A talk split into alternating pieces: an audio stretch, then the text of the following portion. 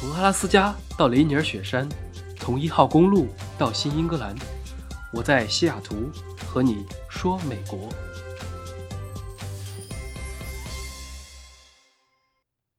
Hello，大家好。前两天圣诞节啊，我和几个朋友准备小范围的聚一下，于是就在讨论怎么吃饭的问题。为什么要商量这个呢？因为圣诞节虽然是美国最大的几个节日之一。但是跟国内的热闹程度还是不一样的。每到圣诞节，国内的大街小巷都一般会装点上琳琅满目的圣诞风格的饰品，无论是餐厅、商场、酒店，室内室外，到处都是圣诞节的活动啊，或者节日新品，很多地方都透露着一种浓浓的圣诞风。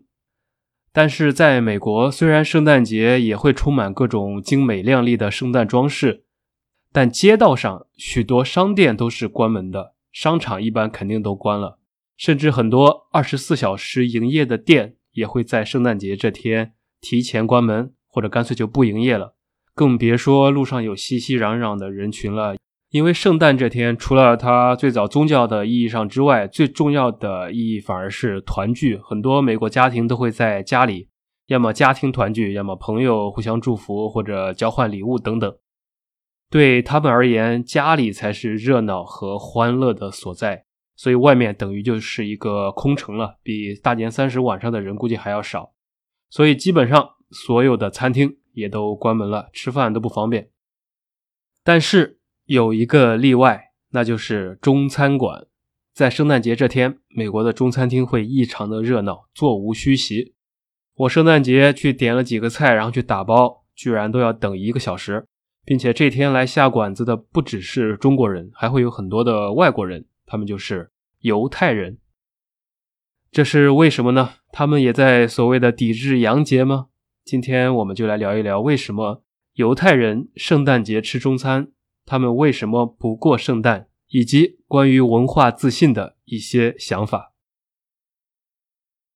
一开始先说说为什么不过吧。很多人认为圣诞节是西方的传统节日。但是，并不是所有的西方人都会过圣诞节，尤其是本身存在着宗教不合的犹太人。首先，圣诞节顾名思义，圣诞，圣诞就是圣的诞生。它最初是基督教为庆祝耶稣诞辰而来的宗教节日。我估计也有不少人分不清楚上帝和耶稣到底是什么关系，这个也很正常。就像很多外国人也搞不清楚玉皇大帝和如来佛祖谁更厉害一样。如果从源头上来讲，基督教是源于犹太教，都信仰同一个上帝。但是犹太教信的呢是旧约，而基督教信奉的是讲述耶稣生平的圣经新约。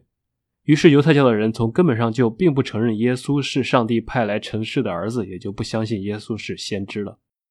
而且基督教所信仰的耶稣是在犹太祭司和罗马统治者的共谋之下才被钉死在十字架上的。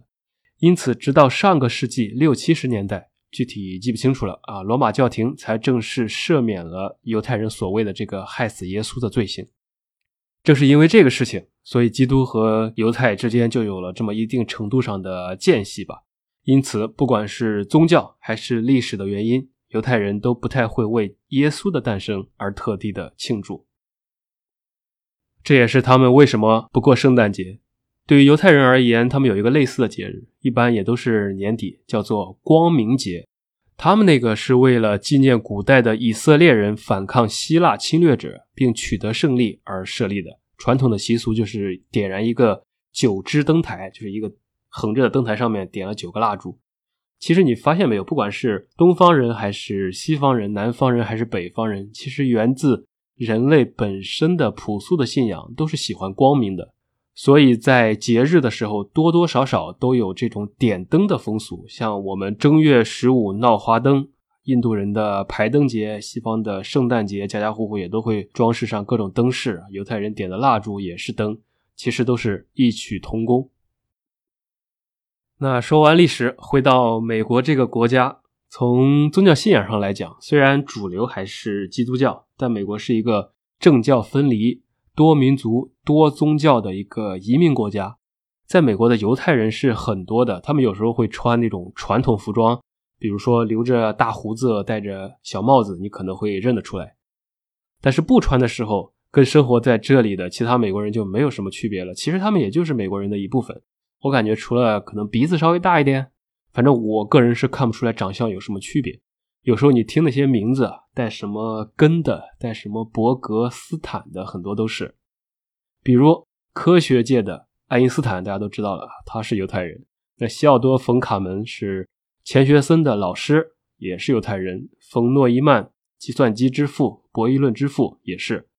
科技界的呢，像扎克伯格，还有戴尔这个品牌的创始人戴尔，谷歌的创始人之一谢尔盖·布林。政治上的，像基辛格，美联储的从格林斯潘到伯南克再到耶伦都是。金融界的就更多了，像什么摩根家族啊、高盛家族，还有索罗斯。日常生活中大家所熟悉的，像华纳兄弟、星巴克的创始人等等，他们都是。所以近些年来啊，也为了讲究政治正确，同时为了照顾那些不庆祝圣诞节的人，在过圣诞的时候，美国这边的祝福的方式也发生了明显的变化。我们初中、高中学英语的时候，大家都学过，圣诞节的祝福就是互相说 “Merry Christmas”。但是在现在的日常中，大家反而不这么说了，因为很多人并不过圣诞。比如我走在路上，如果碰到邻居，大家会说 “Happy Holidays”，节日快乐，而不管是哪个节，这是政治正确，也是包容了所有的宗教和非宗教人士。所以课本上学的其实永远都是过时的。现在相信大家可以理解为什么美国不是人人都庆祝圣诞节的了。如果你来到美国，可能也需要稍微注意一下言辞，有时候避免说 “Merry Christmas”。以免冒犯到别人，所以说节日快乐是最恰当的。说到这儿呢，其实在美国生活最明显的一个点就是不要 judge 别人，或者说不要乱评论别人。就是一个人过什么节、过什么生活、穿什么衣服、做什么打扮，既没有必要抵制，也没有必要强行统一为什么所谓的主流。多样性的存在其实才是活力的来源，不然的话，它就会死气沉沉。就像。美国籍的犹太人不过圣诞节就不过了嘛，他也不是不爱国的体现。那美国的一些大商场一到春节，还都是各种新年快乐的中文和促销折扣。比如说，你如果新年的时候去拉斯维加斯，那里面的中国元素可能比中国城还多，这些都是很正常的事。那说完他们不过圣诞的原因，美国的犹太人为什么又会形成在圣诞节吃中餐的传统呢？这个也跟我们有历史渊源。一百年前，十九世纪末的时候，有一波东欧移民的浪潮。那个时候，由于东欧对犹太人的迫害加剧，就有成千上万的犹太人逃离欧洲。许多人投奔到对待犹太族群的态度更加宽容的北美，或者说西欧。因此，到二十年代，据统计，大约有两百万左右的犹太人移民到了美国。那欧洲对于犹太人的迫害，大家知道是在纳粹德国时期达到了顶峰，相当于纳粹在第二次世界大战的时候对犹太人的这种种族清洗啊，算是二战中最臭名昭著的一个暴行之一。那这场清洗就屠杀了大概六百万犹太人，也几乎彻底摧毁了犹太人在欧洲两千多年的文化沉淀和历史。那基于这个背景之下，在十九世纪和二十世纪初的时候。犹太人和中国人是美国两个最大的非基督教移民群体。我看到一个说法，说是当时的犹太移民聚居在纽约曼哈顿的下东区。大家一般去纽约，如果去中国城吃好吃的，都是去法拉盛，那个是新中国城了。其实，在曼哈顿的底下有个很旧的老中国城。我当时去的时候看了一下，真的是又旧又破又烂。我刚刚说的那批犹太人最早就住在这里，临近这个老唐人街，因此当时这两个群体住的是很近的。前面说过，在那个年代，美国大部分人还都是信仰基督教，所以每年当圣诞节到来之时，全美都会放假，回家与家人共享天伦之乐，全部的商铺也都会关闭。对于想在圣诞节外出吃饭的犹太人来说，走在街上，你这个时候你想象一下嘛，就会看到空空荡荡，就像很多过年回不了家的人一样。外面的万家灯火与我无关啊，我的世界全部都是黑灯瞎火。然而在这个时候还开门的，就只有附近同样不过圣诞节依然营业的中餐馆了。于是百年前倍感孤独的犹太人感觉到这天晚上没有地方可以去，也没有事情可以做。当他们走进亮着灯光的中餐馆时，就感受到了亲切，没有敌意，或者说有这种不专门过圣诞节所带来的认同感吧，这让他们觉着很安全。所以，由于这些早期的原因，属于没得选，只能吃中餐。但是不料这么一吃，就吃了上百年，变成了现在美国犹太人的一个圣诞习俗，也成了美国社会里面的一个梗。大家看到很多美剧或者日常对话都会体现出来，犹太人圣诞节去吃中餐等等。这就是关于美国的犹太人的故事。好了，故事讲完，说完这些呢，就可以引稍微引申一点关于抵制洋节这个话题吧。最近好像还挺火的，其实不光是最近，之前几年也一样。每到圣诞节、情人节这些日子的时候，总会冒出一些抵制洋节的活动，这个也见怪不怪了。只是说今年更甚，看到有些消息啊，一些学校老师群发消息，让学生不要过圣诞节，还有一些公文啊，要求某某群体要带头啊，树立传统文化自信，抵制洋节等等。不去评论这些举动到底是好是坏，我个人不是特别喜欢说现在的事情，我更喜欢说过去。那如果问一个中国人现在最想穿越回哪个朝代，很多人都会说想回唐朝。的确，唐朝不用减肥，这是一个最大的优势。那另外更大的原因，可能是很多人觉得唐朝是中华民族的高光时刻，万国来朝，威震四方。我个人认为呢，提起唐朝，最让我自豪的不是多么强大，不是 GDP 多高，不是富，而是一种贵；不是万邦来朝，而是多元和气度才构成的这么一种全方位的大国的精神气质。如果你经常去陕西博物馆，或者去东都洛阳的博物馆里面看一看，甚至京都或者奈良也可以，其实经常会被这种开放、多元以及文化的自信所感动。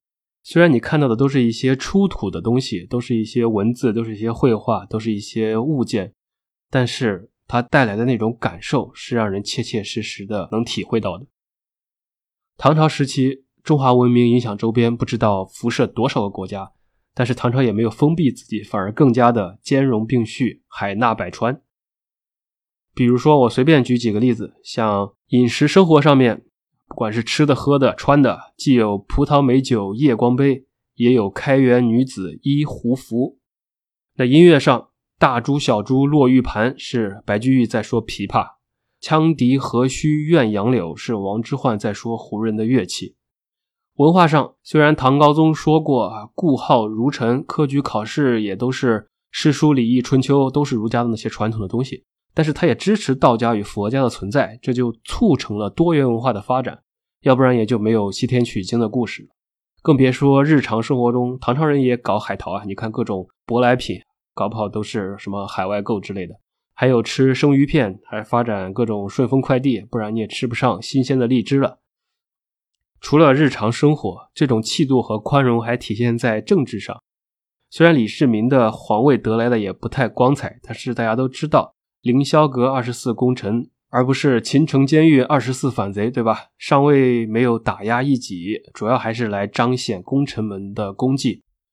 对于少数民族的态度，设置了不少都护府，比如安西都护府这些机构进行引导管理，用疏通来代替以前对于游牧民族穷追猛打的政策，也使得人心归拢。这是政治上。然后还有舆论上的宽容，其实也是从唐太宗开始的吧？大家都知道“善于纳谏”这个典故，其实就是对于舆论宽容的体现。而这种宽容使得大臣们以及民间都能表达自己的观点，就没有出现后期的文字狱现象等等。像我们学语文的时候，可以看到一个门类叫做咏史诗，或者说讽喻诗。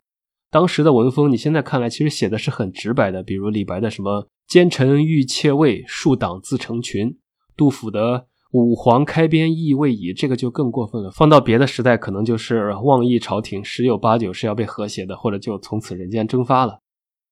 还有一个放到现在更无法想象的，就是关于唐朝的官员。据统计，有三千多名外国人在唐朝做官，估计那个时候政审比较松啊。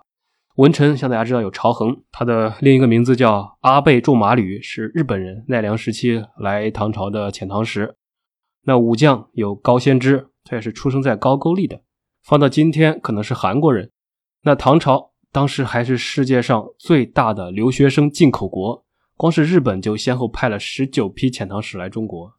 所以不得不说，日本这个国家虽然有一堆缺点和历史上的问题，但是不耻上问这个态度。一直以来还是让人很敬佩的。像唐朝发达时期，他们学唐朝一学就是几百年，充分唐化。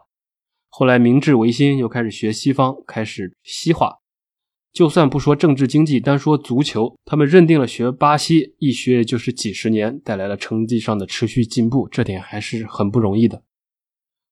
扯远了，回到唐朝，那正是。由于这种开放、包容和自由、宽松的精神气质，世界各地的人才才会云集长安，使得长安城真正的成为当时世界上最繁华的国际大都市。所以说了这么多，我想表达的是，历史最有意思的地方就是可以作为一面镜子。说起文化自信，我们可以找到以前的例子，也可以找到现在的例子。那到底是白头山的金将军歌舞升平比较自信？还是唐朝的兼容并蓄、开放多元比较自信的，相信大家各有各的论断，各有各的思考。